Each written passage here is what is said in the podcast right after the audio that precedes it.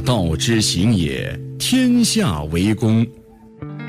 天下乃天下人之天下。读懂公天下，读懂中国四千年政治史。小凤直播室本期嘉宾，畅销书《公天下》作者，著名政治学者吴稼祥。敬请收听。公元前二百零九年，由于秦政暴虐，各地抗秦力量蜂拥而起。沛县刘邦此时也起于草莽，关于他是龙的儿子的传言也不胫而走。有一天，刘邦来找项羽借兵。我以前没听说过你，可自打你一起兵开始，就有人说你是龙子，头顶着云彩，走到哪儿都电闪雷鸣。都是我媳妇编的。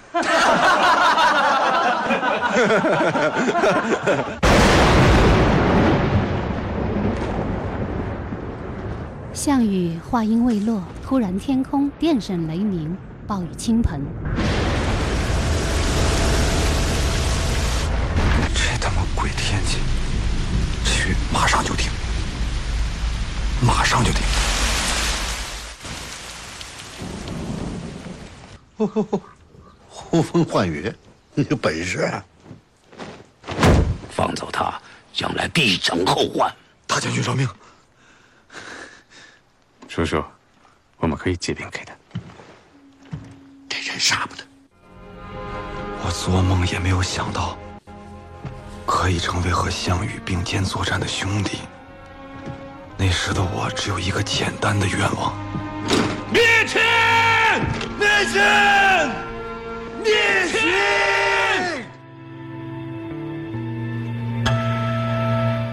听众朋友，大家好，这里是山东广播经济频道小凤直播室，我是小凤。陆川导演根据司马迁《史记》改拍的电影《王的盛宴》作为本次节目题记。今天我们继续约会政治学者吴稼祥。在上期的节目当中。吴老师为我们讲述了他如何三生三死而作《公天下》一书，又是如何像一个侦探高手一样穿越进历史迷梦之中，捉拿专制主义凶手，并破译治乱循环之谜。今天吴稼祥先生访谈中篇，我们就从刘邦的龙袍开始说起。《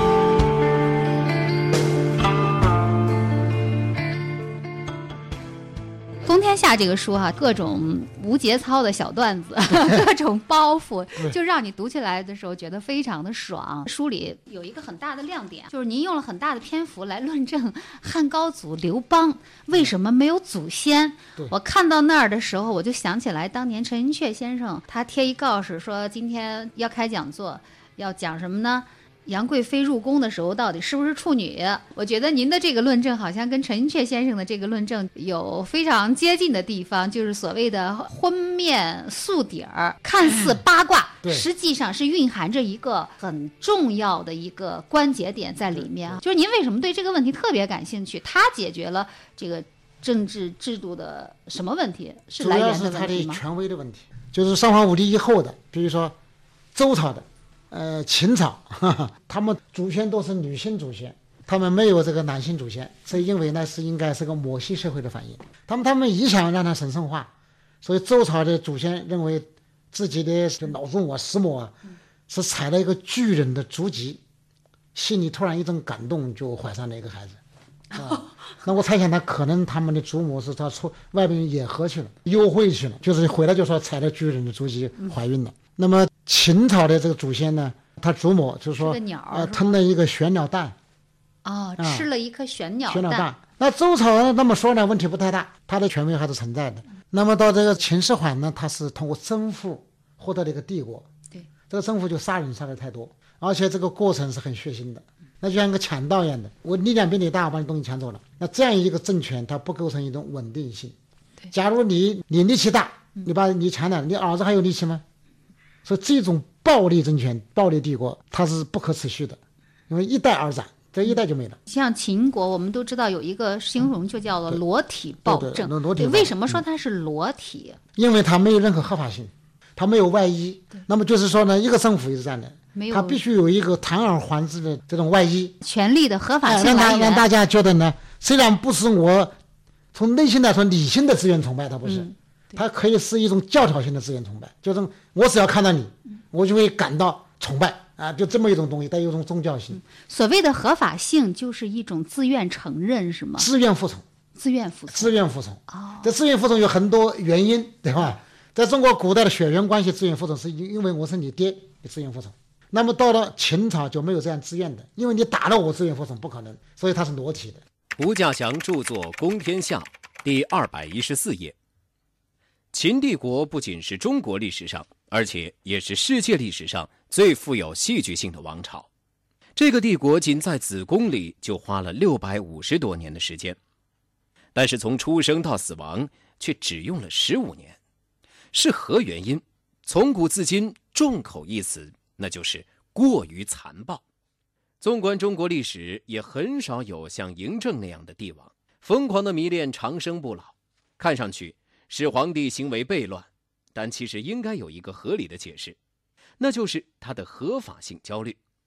合法性其实就是权威外衣。他粉碎了西周血缘权威体系，但没有创造出新的权威体系，或者说撕破了旧衣裳，却缝制不出新衣裳。他和他的帝国都在裸奔。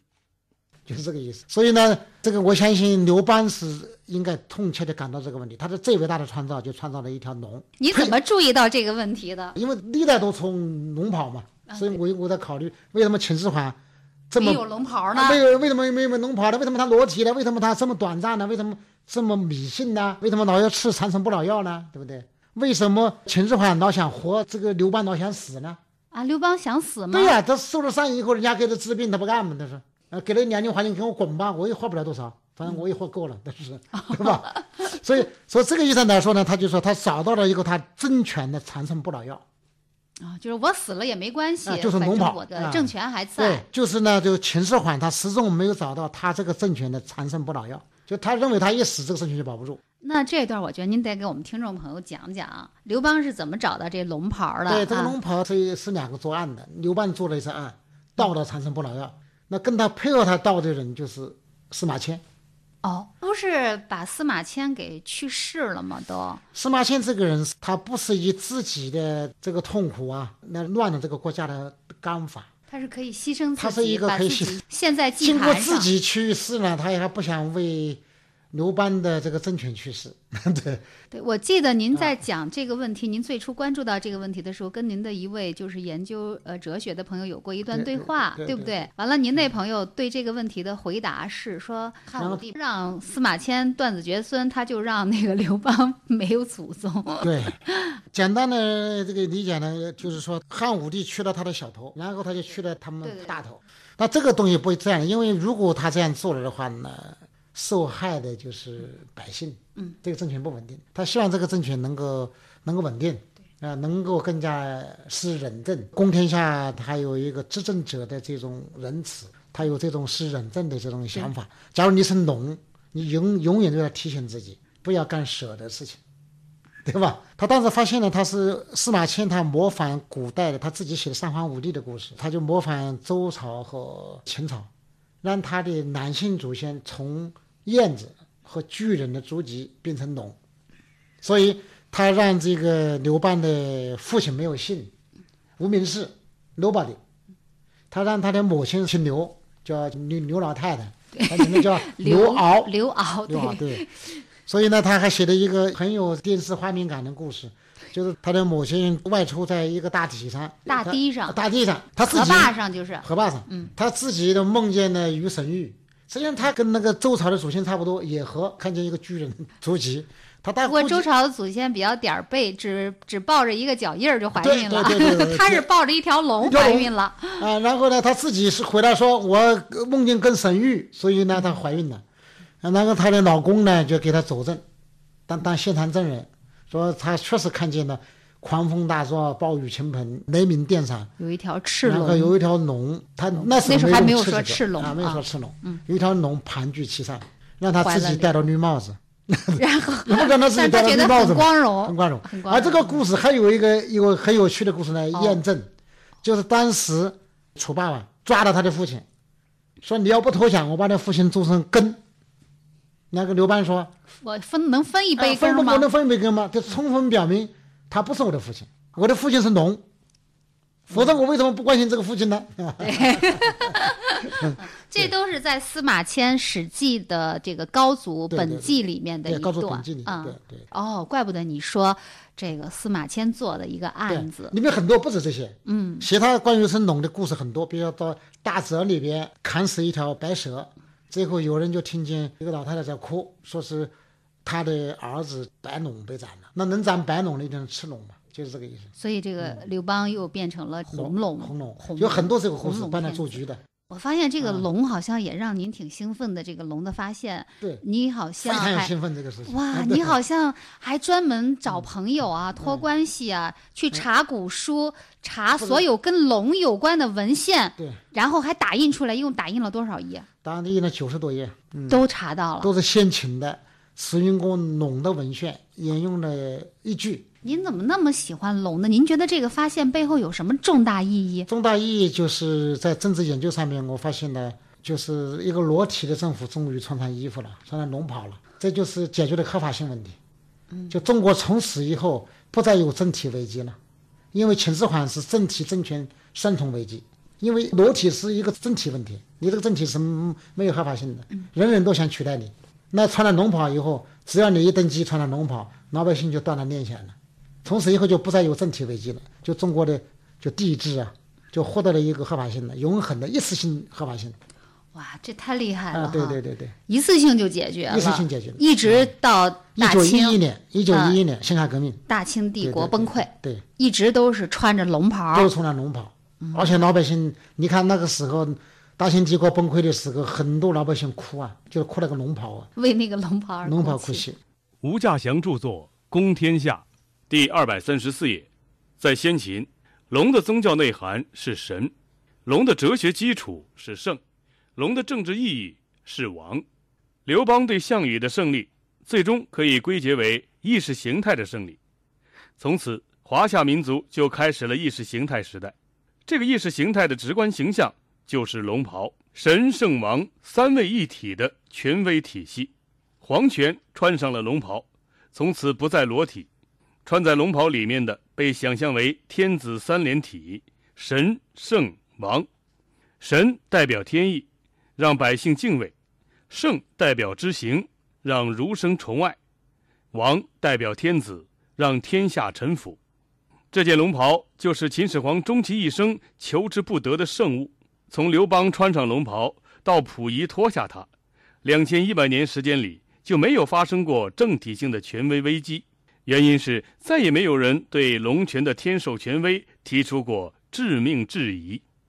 那么就是您觉得这个合法性等于是一个合法性的这个呃来源，对，就解决了是吧？他是那个真龙天子吗？，就他的军权也是神授的。对那么帝国崩溃以后，龙袍就肯定过时了。对，现代政权又穿上了什么外衣？一开始披的一个外衣是透明的，皇帝的新衣，就是呃，中国一九一一年以后呢，这个国民党呢不建立了一个国民政府嘛？那国民政府实际上呢，像个孩子一样的暂时是裸体的，穿着军装，龙袍变成军装了，就是它叫军政，孙中山说训政，然后再叫先政，所以他说呢，先穿军装，然后再穿这个 半军装，对吧？然后再穿布衣，布衣就是一道现代民主政治了，就是民授，叫权力民授，布衣就是现代政权的外衣，外衣就合法化的，合法化的外衣，对对对，就是布衣，就是老百姓这一身衣服。对，民权嘛就是布衣嘛，民权就是布衣，对对对，从龙袍到布衣嘛，其实从现代政治学来说，哈，嗯。就是公天下的问题，是不是就根本就像我们刚刚说这么多，也就是在说它就是一个权利合法性来源的问题呢？对，这根本上来说是一个合法性来源和治理中心的问题。我觉得进而是不是涉及到一个国民究竟有没有权利授予出去的问题？对，就是公民感觉到他是在授权。哦，而且他实际上不止一次性授权，实际上他的授权的次数非常多，都是使用以后他就觉得他他是穿了衣服，他穿了布衣，而且他觉得这个国家也是穿的衣服。就想一想，你有没有这个授权的能力，对 对不对？你有没有有没有授权这个过程？啊，有没有授权的过程？你像那当年峰峰还给你一个一个峰峰传吧？对，我们现在要授权，你得有个选票吧？授权得有凭证嘛，对不对？选票就是授权的凭证嘛。西周、春秋、文景、贞观、开元、康乾，盛世何以为盛世？兼天下，分天下，平天下，霸天下，隆天下，家天下。天下何以公天下？小凤直播室本期嘉宾，二零一三畅销书《公天下》作者，著名政治学者吴稼祥，敬请收听。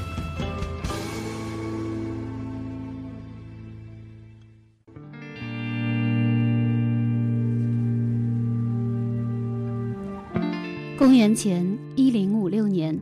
曾被商纣王囚禁在有里监狱而作《周易》，以分化天下思想，以对抗商纣王集权暴政的周文王姬昌去世了。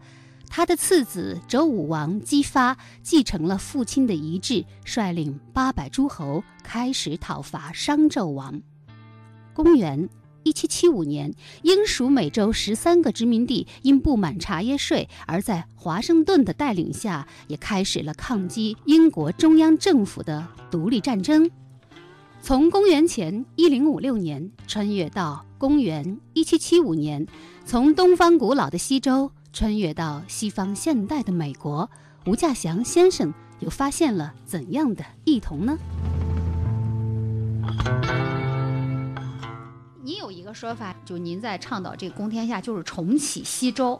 对，都那么好几千年的了，干嘛要重启它呢？重启它的那个一个部分，就共和那个含义，就是多中心治理加共和。那我们都知道，西周是一个封建制的国家。对，其实这个封建就是这个封土建国，这本身其实也就是。把一个大规模的一个国家，把它分成了好多个小规模的，然后多中心的治理，是不是也是一个比较理想的一个模型呢？您能就是西周的和你刚才说的还有所不同。西周它虽然叫封封，它实际上有点类似于美国那时候那种感觉是汇聚起来的。西周封建封土建国，这个是学界公认的呀。那只是一个形式，就是说它也是授权。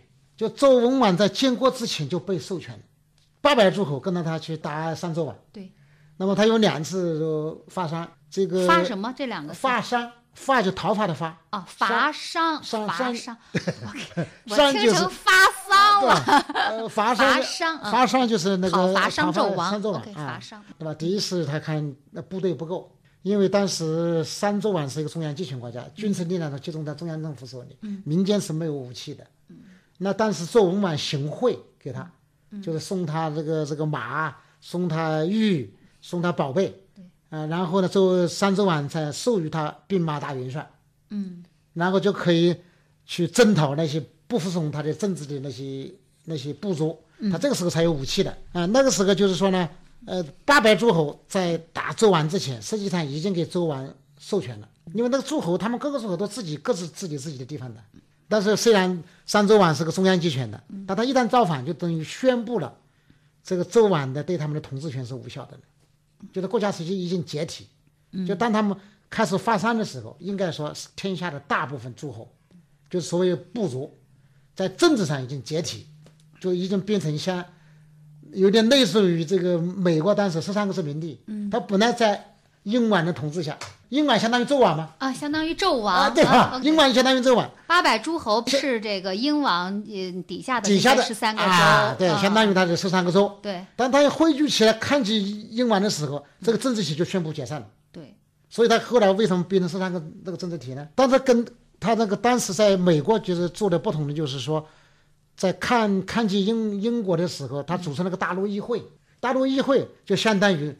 在战斗的过程中，吴王组织了一个联盟，这个联盟就相当于大陆议会。当年的美国的吴王就是华盛顿，当时确实有一个吴王在美国，华盛顿。没有华盛顿，这个州联邦这个国家也很难的，可能要打仗，因为华盛顿有他在领导美国军队抗击英军过程中，他就是吴王，他就领导美国殖民地抗击英王的，对吧？这个道理是一样的。华盛顿相当于咱们当年的吴王，嗯，实际上呢，呃，他十三个州把一定的权利已经授给华盛顿了，就像我们这个西周八百诸侯，八百诸侯把它授授权给周武武王，周武王，所以我说他是一个忠诚的授权，是取得统一的统治。嗯，就是所有这些吴王的统治是获得了同意的，不是军事政府，不是吴王一个一个部落打下来的，就是说他是有一个权利的合法性啊，的来它有个权利的合法性，这个合法性不是人民授权，嗯。是部族授权，不足授权啊，就是啊部族授权，所以它是相当于一个一个联盟国家。那我觉得你的这种解释比原来的那种只看到就是说打下天下之后分封给那些诸侯的，就是比那种封土建国的解释多了一个授权对。在先，对，授权在对？对先，哎，你这个死情是不是？啊 这就这就不一样了。啊。啊！其实美国玩的这套联邦制，咱们老祖宗早就玩过了，对不对？对他们玩的其实我们就玩剩下的。对对对对，那这个授权的概念为什么这么重要？因为呢，它是合法性的来源。任何一种统治，如果不被授权，它的统治就会不是自愿统一。嗯，就像欧盟这样的，如果这些国家不是自动授权的申请加入的话，那就用军队去占领，这是完全不同的道路。不经过授权的国家的形成的道路，这样的国家我们称为帝国。所有的，比如说罗马帝国就是这样来的。比如说这个这个秦国，先打了西雍十二国，然后是灭了六国，对，这叫帝国哦，这叫帝国。啊。帝国就是一个一授权的国家就叫共和国，啊，我终于听明白了，是？吧？可以吧？可以可以。所以您称西周是共和国，是是是中国也是人类历史上的第一个共和国，啊因为这个一个一个好的共和国应该是双重授权，嗯，一个就是公民个人，我叫双主体法权，就这个意思。哦，双主体法权就是这个授权的意思，就授权的意思不是说中央一个主体，地方一个主体啊。它被授权以后才有主体，哦啊，公民的主体那是是事先存在的，它先于国家而存在，嗯它授权给一个刚才说的所谓一个地方性的法人。嗯那古代的那个八百诸侯实际上就是法人，嗯它相当于八百个部落嘛，对，八个八百个政治体嘛，对不对？很多的部落成员或者那个政治体的成员把权利授给那个政治体了，那个授权是通过血缘纽带来授权的。所以呢，他这个同意是叫做自愿同意、自动同意。八百诸侯实际上就是法人，八个八百个政治体嘛，对不对？这个政治体代表他们去跟着吴婉菊发商，对吧？伐商。那么这是第二次授权。这第二次授权，我们把它叫做呢，是任何一个现代制的民主国家，它必须经过两次授权。所以应该西周的制度，我在我看来，是他那个时代那个世界上的最好的制度。啊，对，最接近于公天天下理理想想的对对对的那样的一个制度哈。吴稼祥著作《公天下》第一百二十页，公元前一零四六年，伐纣的牧野之战结束后两个月，周武王从商部族所在地回到了自己的都城。一天深夜，鸿雁飞过天空，麋鹿漫步郊野。周文王的第三个儿子周公旦走进了自己王兄周武王的寝宫，看见他正襟危坐，双目低垂，陷入沉思。于是，兄弟二人之间有了一番谈话。周公旦曾和自己的父王文王一起演过八卦，了解父亲的自化思想。在他看来，天下并不是指姓姬，不能被看成姬氏家族的私有财产，要让天下百姓各自拥有属于自己的土地和财产。接着，武王做了一件大事，就是封建。对中央集权情有独钟的国史大纲作者钱穆先生也认为，西周三百年历史最重要者为封建政体之创建。那您这本书的副标题“多中心治理和双主体法权”是不是对公天下的一种解释呢？在古代呢，它不存在一个双主体法权的问题，因为人民授权这个事情是不存在的。在这那为什么那个时候没有人民授权的概念？呃，因为授权这个概念呢，它是一个虽然我们中国古代有这个想法，民本嘛，对，民为邦本啊，对，但是虽然是文为你民为本，相当于人民主权一样的，它不可操作，它没有操作，因为那时候的人民是按照部族来生活的，所以他的人是人格是不独立的。没有选票或者，但是不可能想到选票这件事儿。对，因为他的组织这个政治的组织方法是通过血缘关系，通过血缘纽带来授权的。对，这根据你在这个氏族里面的地位，就你处于爷爷，呃，还是父亲这样的一些地位，所以只有在一个工商业社会，把这个部族还还原为个人，这个时候才有选票的可能。因为选票是不能忍的，一人一票就表明所有的人在价值上都相等。这在我们中国古代做不到这一点，因为我们中国不是一个工商业社会，嗯，它是个农业社会。那我想问吴老师，就是这个“公天下”这个概念，您觉得就在中国人的观念史上占过重要的位置吗？极端重要。你觉得就是中国的政治理想还是“公天下”的一个政治理想，对不对？从来没有断绝过，嗯，从来没有断绝过。那您就说，您最理想的“公天下”的模式是什么样的一个模式？在我们那个超大规模的国家，画一个对对公天下，即使不是超大规模，即使小的像瑞士那样的国家，我希望这样的公天下的模型，在政治结构上它是个多中心治理的。我这一本书呢，我论证的就是多中心治理。接着呢，我用的所有中国政治史的故事，《易经》啊，八卦呀，这就是就是这个，嗯，那也是一种论证。包括他的制度安排，也都是为了论证制度化分权。就是为什么这个公天下的最好的制度安排，就是你说的这个西周的这样一个多中心治理的这种制度安排。它是黄金时代，如果不是制度化分权，它就是糟糕的时代。它如果不是战乱，它就是患了癌症、瘫痪症，加上艾滋病的综合症，和脑脑瘫的，就是这样的。然后呢，这个国家的这个主权。不叫什么人民主权，叫公民主权，啊，公人民主权是没有办法检验，也没法没有办法操作的。它是一个抽象的一个集合体，但是没有个人。它只要不是行为体，这个政治就没法操作，因为人民不会到投票箱里去投票，公民可以选票，就是授权的凭证嘛。但是问题是，授了权以后，这个授权也不能是永恒的，应当按照一定的一定的期限。收回自己的授权，然后再继续去授权。一旦发现这个权利被不正当使用，他也可以按罢免，是吧？那就说人民可以选出自己的代表，在自己不能到达的地方代表自己去讨论国家政治议题。那这样一个社会，它就在所有权上面，就这个国家主权所有权上面是公天下的，它的使用权呢也是公天下的。受益权，就受益权，就是国家产生的任何利益，应当被全体公民所分享。更是公天下的，就是在他的三重三个方面都应该是公天下的。就是我们中国有一个梦，这个梦不是今天才开始做的，这个梦从我们初明时代，就是在尧舜时期，我们就有这个梦。这个梦就是这个天下为天下人所共享。吴稼祥著作《公天下》，第三百三十一页。中国的辛亥革命宣判了龙袍的死刑，失去权威体系的民国政权是中国历史上第二个裸体的全国政权。想用训政搪塞国民，最终被赶到了岛上。其实这件衣服早就有了，那就是尧舜冯至、孔子、老子都想穿的大道革衣。多中心治理的双主体法权制，就是本书所谓的大公天下。其目的可以用托克维尔的一句话来表达：既能像一个小国那样自由和幸福，又像一个大国那样光荣和强大。而用我的话说，就是兼得规模与活力，远超尧舜，尽赶欧美。此时此刻，我才敢说，我终于读懂了吴稼祥先生的《公天下》。如果说上一期节目半部《公天下》读下来只剩俩字儿“分权”，那今天节目至此，我们又可以读出另外两个字，那就是“授权”。而分权加授权，正是《公天下》一书的副标题“多中心治理和双主体法权”的见之所指。好，每一位走进小凤直播室的嘉宾都要随身带一本书、一部电影和一张唱片。稍后我们继续分享吴稼祥先生为我们带来的一本书。在世界的某个角落，总有什么能触动你的心灵。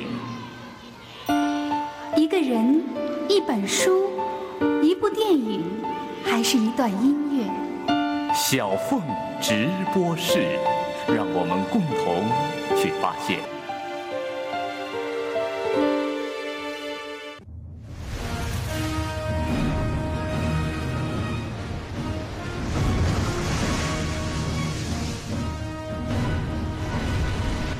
一八一五年法老号远洋货船年轻的水手埃德蒙·邓迪斯在远洋航行途中经过拿破仑流放的小岛，他答应帮拿破仑捎一封信回巴黎，却因此被诬陷为波拿巴党人，而遭到朋友和法官的陷害，被关入了伊夫堡监狱。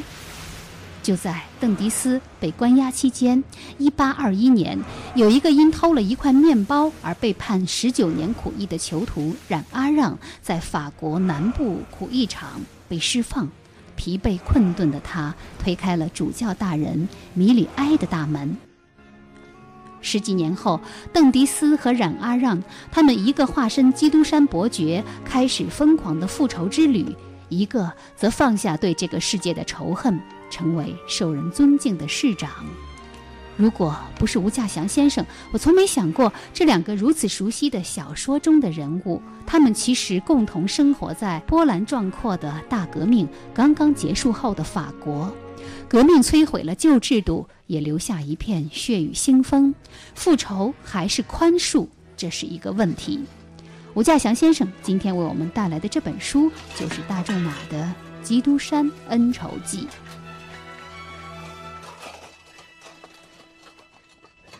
吴老师，您会给我们带一本怎样的书？我想说的这一本书是粉碎申班以后我看到的第一本外国小说。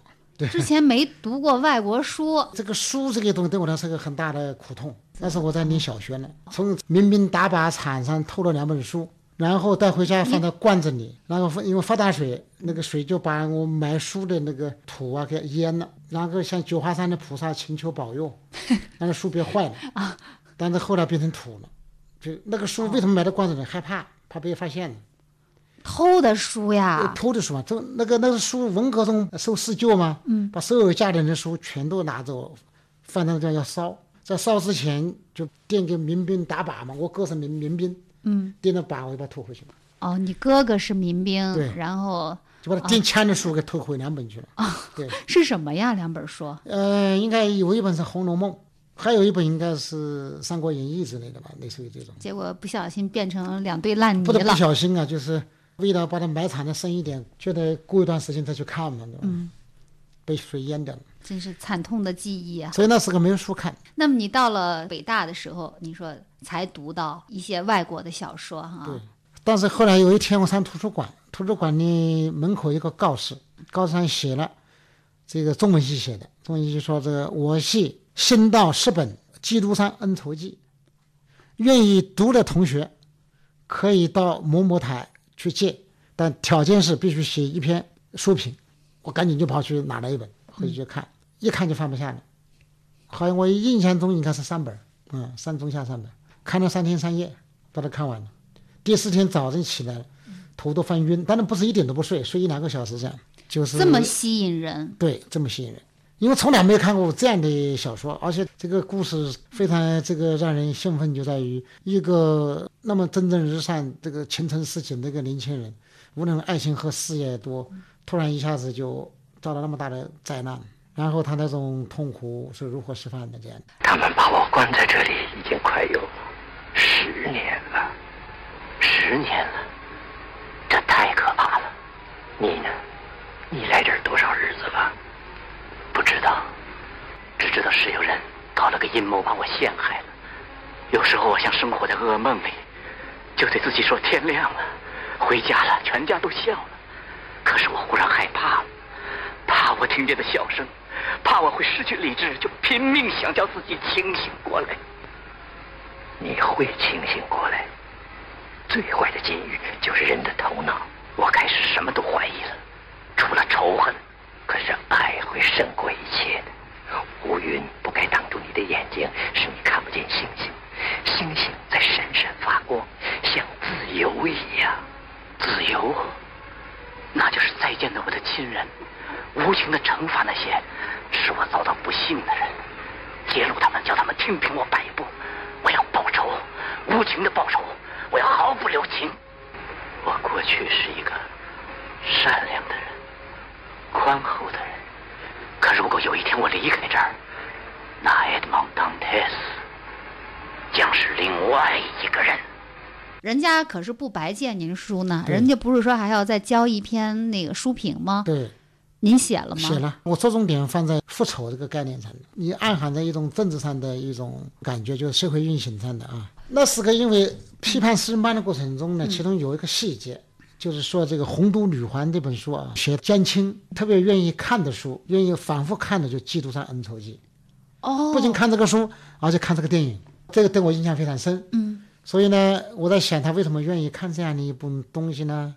就是因为他在延安时期，毛泽东要娶她，那当时包括周恩来在内的那些这个延安时期的老干部，持赞成意见的人没有几个，而且把他排挤出政治生活，就是同意是可以的，跟毛泽东说他不能干预政治，主要就是他山东老乡，康生比较赞成，所以他内心里来说非常仇恨这些老干部，他一定想到要复仇，他把自己想象成一个爱德蒙·登蒂斯这样的人物。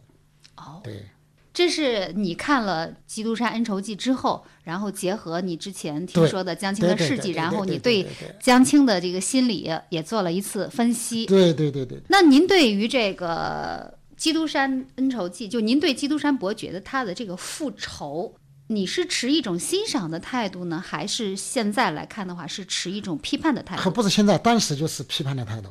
哇，当时您就持批判态度了。我那个那个书评就是批判的态度。对哎，你一个年轻人在那个时代，如果有那种眼光的话，我觉得很难得，因为整个我觉得文革时期，就整个国家都陷在一种巨大的仇恨的情绪当中，对不对？对对对。人民内部矛盾也都转换成所谓敌我矛盾，而对待敌人嘛，就要打弯在地，踏上一万只脚。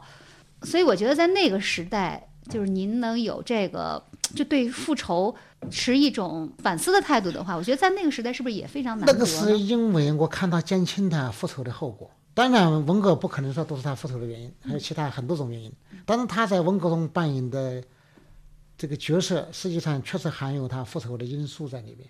而且他这种复仇呢，打倒了很多老干部，很多在以前给他设置障碍的这些人，都是他要清除的人。更重要的是，整个国家都是在不断的制造仇恨的过程中，都在制造仇恨和复仇中走向恶性循环。我觉得这样一种东西呢，联系到《基督山恩仇记》来说，当然他复仇我感到过程中挺痛快的，因为他有一种释放自己心中郁闷的东西，而且有一种全知全能感，对吧？一个要死的死囚，经过了漫长的等待，然后获得了巨大的财富，而且有很高的智慧，对所有欺负过他的人，他可以任意戏弄，任意的这种施加伤害。你确实看的是有一种满足，但这本书实际上也不是鼓吹复仇的。他这本书写完了以后，你感觉到他是一个反对复仇的，因为复仇完了以后，他并没有那种巨大的快快感满足，嗯，既没有得到爱，也没有得到满足。所以这个作者本身，大仲马本身也对复仇是有一个反思。因为他之所以写这样一本书，因为法国大革命那个时候有复仇的这种社会现象，因为很多人送上了断头台。对，那这样的人重新执政以后，然后又可以把自己施加伤害的人复仇，复仇完了以后，那是个法国政治，但是变变幻无常，就不断的一波人上台，一保皇党和 反保皇党，革命党、保皇党，对吧？嗯他写的这个故事也是革命党、保皇党嘛，你看嘛。所以这样的话呢，这个民族就会在复仇中走向恶性循环。但是如果比如说我们回到这部小说的话，如果基督山伯爵他那个时候他如果不选择复仇的话，那么这个恶怎么才能得到惩罚呢？如果恶人得不到惩罚，又怎么能证明上帝的存在呢？哎，你看想的这么深的问题啊！对呀、对呀、对呀、对就是你说他不复仇，他不复仇，那那恶人就任他行恶吗？嗯对不对啊？这个正义怎么得到伸张呢？伸张正义和让善的显现有很多种方法，呃，一种方法通过宽恕来表达，上帝真实了他的存在。对比如说雨果写的《悲惨世界》，就是比如说当时冉阿让偷窃了那么多那么多的银器，结果被警察抓回来，他说：“我送给你的银器，你怎么慢带了一个盘子呢？” 又送给他一个盘子。走，快点走！主教大人，看他口袋里装的是什么？我们把他叫住，检查他的证件，抄他的身，发现了这些东西。我们知道他在您这儿住过。呃，天哪，呃，我们把他扣住了。他说什么没有？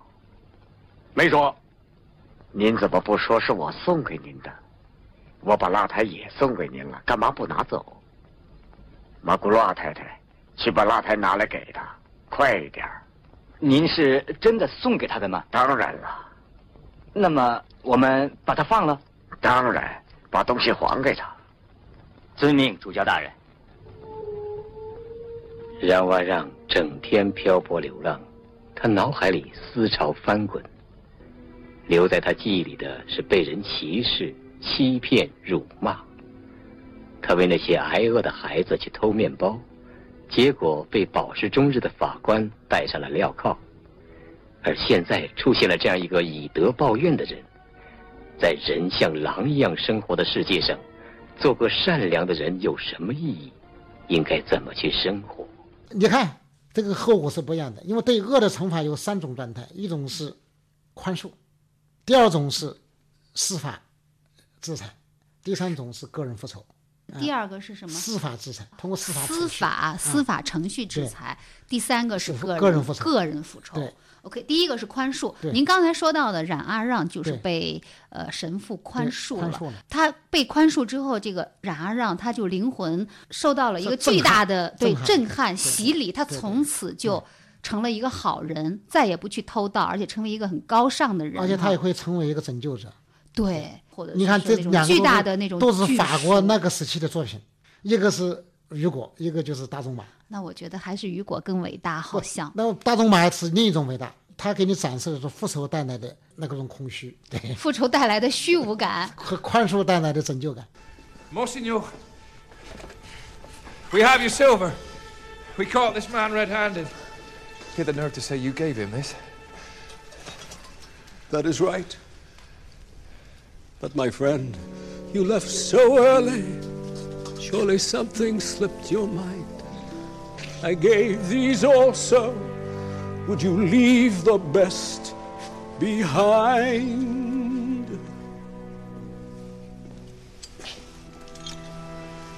Monsieur, release him. This man has spoken true. I commend you for your duty. Now God's blessing go with you. But remember this, my brother. See in this some higher plan. You must use this precious silver to become an honest man. By the witness of the martyrs by the passion and the blood. God has raised you out of darkness. I have saved your soul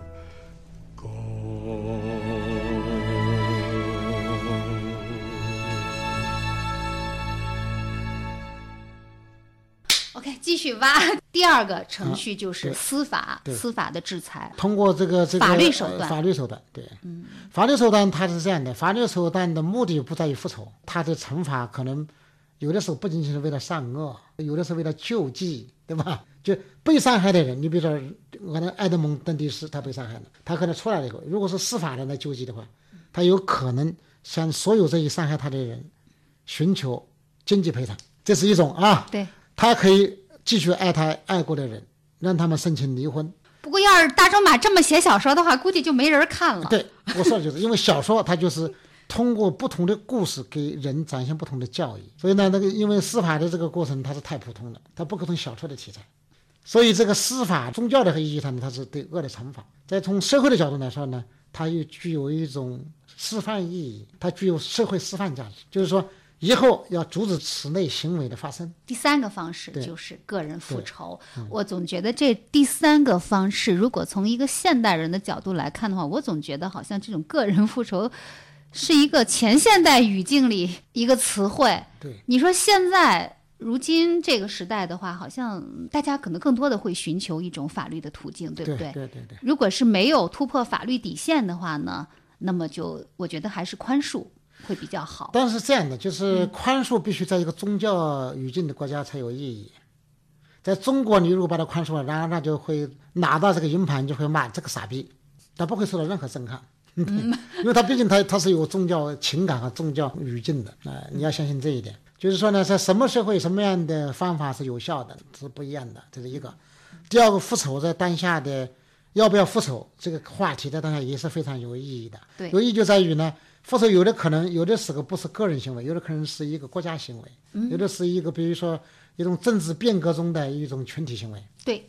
对吧？哎，我觉得这个很有意思。对你比如说南非，他们有很长时间的这种种族隔离政策，哈，整个的南非的黑人群体都受到巨大的伤害。但是他们后来在九八年的时候，他们就是实现了民族和解，成立了新政府，然后成立了这个真相与民族和解委员会。这个实际上就是。选择了一个宽恕的道路，对不对？对就是对。过去的罪行不做那么彻底的清算，然后使整个国家的这个转型就比较平稳、比较和平的过渡，哈。嗯，在这种呢也有两种方法，一种方法呢就是通过掩盖式的宽恕。我就想，那这个方式的话，对那些过去曾经遭受过伤害的黑人群体，他怎么解释呢？他这个还算好的，有一种宽恕就是我们国家实施对文革的宽恕，嗯。就是当时这个文革过了以后，没有对真相的澄清，然后马上就开始团结一致向前看了。但是呢，确实清除三种人是做了一点清算，嗯，因为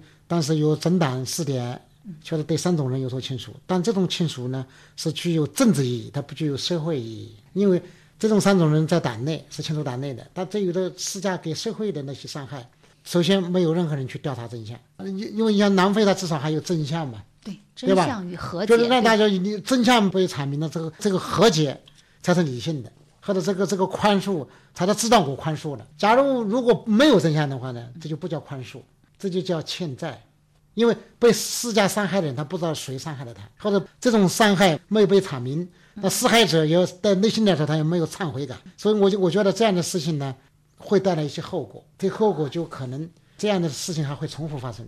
因为施施加损害的人他没有忏悔嘛，他又不面对真相，那这样一种对后来的示范就不一样了。所以为什么具有文革思维的活动会越来越多呢？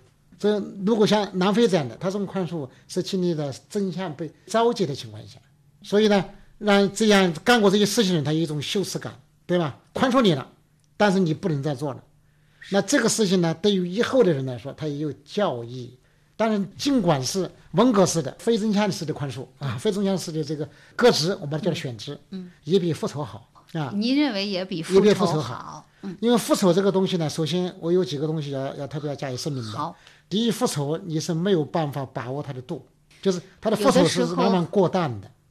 过当过当的对，有的时候可能复仇的行为本身就离着犯罪一步之遥。对，因为他复仇本身就是犯罪，因为为什么你的复仇的行为是不不被法律所认可？就从这一上，你是一种犯罪，这一个，这是说从司法角度来说。从另一个角度来说呢，你我们拿埃德蒙登登基斯这个故事来说，对，所有这些人的对你做的所有事情都罪不当死，嗯，对吧？他有的是为了嫉妒，因为嫉妒你爱，对。有的嫉妒你的钱。你的钱，有的嫉妒你的升迁嗯啊。对，那么呢，所以呢，呃，为了陷害你呢，他也用了一个政治行为，说你是是保皇党，是吧？这个罪行应该说是相对来说就施加伤害人相对小一点的。前面几个就比如说娶了他妻子的人，啊夺妻之恨呐、对 这个，啊，呃，还有那个，比如说那个裁缝，对吧？嗯这个但是呢，这个罪行相对大的人，就那个那个叫叫贝尔福，对叫法官。那个法官呢，嗯、他本身就是个执法者，他就执法者，所以我觉得啊是不是这个故事的一个悖论也在这里？比如说，如果这个呃邓迪斯他出来之后，他要是寻求法律途径的话，也是很难走得通的。呃，也不一定，因为他不是一个法院，他的您的意思就是说，他完全可以去上访是吗？就是说呢，对他这个伤害负应该负责任的这个因素是非常多的。除了一开始的，比如说检举他的人，包括审判他的人，你还有时代啊。比如说，如果那时候不是保皇党和革命党之间的那种仇恨，那种断头台，你再追溯，还可以追溯到，比如说这卢梭，他这个理论要负责，对吧？我说那是那个仇恨造成这么个冤案，有很多种原因。那嫉妒他的人只是说负有一部分责任，但是你的报复一定过淡的，嗯，你的复仇一定过淡。对，所以他首先他的报复，他弄死了好几个人吧，对吧？啊，弄弄弄死了甚至也有无辜的人，啊，无辜的人就是说呢，间呃接的受伤间接害的受伤害的而。死另外还有他他的情人的儿子，对啊，受伤害，他的情人也是很痛苦的。嗯，对因为为什么呢？生活它是一个有机体，只要这个有机体它在生长，它不可能说就是为了一个青春期的爱，啊，放弃自己以后的生活啊，这这是他做不到的。我使您觉得很奇怪吧，夫人？可我不能控制自己的感情。二十年以前，我被迫永远离开了一个很像您的年轻姑娘。我实在太爱她了。这只能怪我。哦，是啊，只能怪我像你失去的情人。要是有一天你再见到他，也要尽量理解他，宽恕他。他肯定没有忘记你，也许他还爱着你。可是，孤独、谎言、时间，都是冷酷无情的敌人。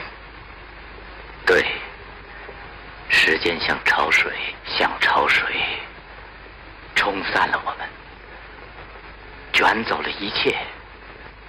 我还能说什么呢？命运会回答你的，生活已经背叛了你，回答了你。所以这个这个复仇的最大的一个问题呢，第一个问题就是过大，它的第二个问题呢，就是复仇会带来这个仇恨的加剧和循环，因为你的复仇过大以后，别人对你的仇恨更大。对，有一句啊话叫做“怨恨不能止息怨恨，只有宽恕才能止息怨恨”。他说了我另外一个部分，他不仅如此，不能止息，他会加倍。你比如说，假如一个人偷了一个鸡，我需要砍了他一只手，那报复我的人会怎么样？他有可能砍了我两条腿吧？他他他是加码的，因为为什么复仇他必须获得一种快感？嗯，这个快感一定要超过他施加你的这个伤害。为什么这么说呢？这他也有道理。就他的伤害的过程中，他是随机的，成本比较小；复仇的成本比较大。第一，有时间成本，你要忍受那么多的毒素，那个那种仇恨；第二呢，为了寻仇，你还要付出很多代价，对吧？那么他一定要施加的伤害超过原来的伤害，才能把成本和利息都收了。那别人一样嘛？那这个社会它就可能在一个伤害和回报伤害中走向了一种恶性循环，这个社会最终就是灭亡。我就想起来前几年，就是有一个哲学家德里达，他就提出了一个宽恕的理论。嗯，我不知道王老师你有没有注意到这个？呃，我知道德里达这个人是个法国哲学家，对嗯，对但是我没有研究他的宽恕理那论。个，他就说，只有当宽恕成为无条件的时候，宽恕才能真正的成其为宽恕。就在大家看来，比如说二十世纪是一个罪恶特别多的一个世纪，对，而且这种罪恶都是那种大规模的犯罪，比如说战争了，然后包括意识形态的这种灾难了，就是这种东西你就没有办法用传统的那种政治伦理的办法去解决，只能我就是我对他这个话持有最大的怀疑。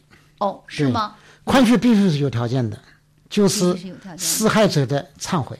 如果他没有忏悔的话，你就不叫宽恕，叫纵容罪恶，因为他可能继续施害。对这是一个，第二个这是觉得德里达的理论必须得跟您的这个理结合才完整，我才能接受。呃，我对法国的哲学家呃从来都不是很欣赏的。举个例子，比如说被德国这个法西斯呃纳粹嗯所谓侵犯的国家宽恕了他，是因为建立着德国历代政界人物的忏悔的系统。对，而且德国全国人民都在忏悔，而且都在赎罪，实际上是，而且赞助了那么多的国家，对吧？而且在国内也不能够卖纳粹的东西，纳粹的演讲都是犯法的。那为什么亚洲人一直不能够宽恕日本呢？难道亚洲人就没有就这么糟糕吗？心胸这么狭窄吗？那是日本这个国家，他从来不忏悔。他是这样的，因为我说的基本上是思想体系，它不是一个小说。对，对小说呢，其实作家本人他也不可能准确的解释完他的小说。嗯这个小说它是一个有生命的东西，它在不同的时代会被不同的人所解读。那么这个复纪录片伯爵肯定不可能说，呃，他仅仅是字面上的复仇。如果仅仅说字面上的复仇，就没有任何意义，因为复仇是空虚的。他还是说法国大革命那个时代，因为不断的派别，不断的走马灯似的，一块上台一块下台，那个复仇活动带来的对社会伤害挺大的。所以写这本书既好看，它也有一种劝诫的意思在里面。而且我觉得，就是我们以前经常用一个词儿叫做“苦大仇深”呢。对，其实我们也是个仇恨思维特别顽固的一个民族哈。包括我们的好多通俗小说也是这个复仇这个作为主题的。那么大家在看这个书的时候，其实可以多一些这个更多维度的对于这个词的理解哈，对这种行为的理解。为什么你还要来呀，Mercedes？为什么你还要到这儿来呀？因为我是在这儿认识你的，所以应该在这儿等待你。你受骗了吗？没有，软弱把我断送了，是我背叛了你。也许是的，可也不能因此原谅我自己。当我看到你生活的那么欢乐，我不应该竭力去破坏你已经得到的幸福。我报仇是多么愚蠢！多么疯狂，多么狂妄！爱就应该为你爱的人造福，而不应该为自己。应该是我要求你的宽恕。爱德蒙，你别撇下我，你别走。不，我必须走。可走的只是基督山伯爵。必须。让这个人物永远的消失，从人们记忆里抹掉，好让另一个人有一天能回来。这个人只有你能认出来，Mercedes。只有你才理解他。那时候也不能把我们俩分开。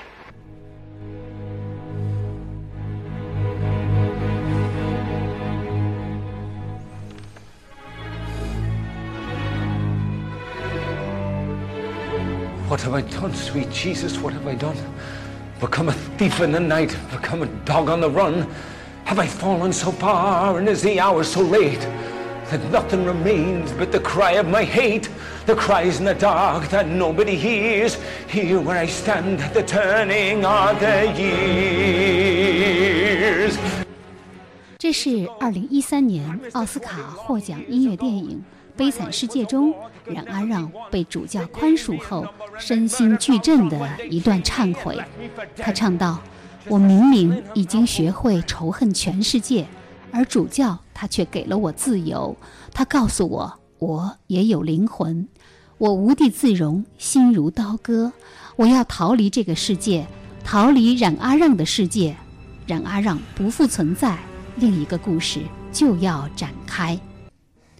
就这样。”大仲马和维克多·雨果这两位同时生于1802年，共同经历了法国大革命后时代的大作家，就这样以复仇后的忏悔和宽恕后的拯救这两种截然不同的方式，让他们笔下的主人公基督山伯爵和冉阿让一起转身，和过去的自我彻底决裂。而在他们的小说中，我们得以窥见的不仅仅是一个民族的历史，更是人类共同的精神成长史。好，感谢您收听这一期的小凤直播室。本期嘉宾，著名政治学者吴稼祥。下周同一时间，我们将继续分享吴稼祥先生我们所带来的一部电影《因父之名》和一张唱片《高山流水》。主持人小凤代表节目总监张新刚共同感谢您的收听，也欢迎您关注本人新浪微博“小凤丢手绢”。But remember this, my brother. Seeing there's some higher plan, you must use this precious silver to become an honest man by the witness of the martyrs, by the passion and the blood. God has raised you out of darkness. I have saved your soul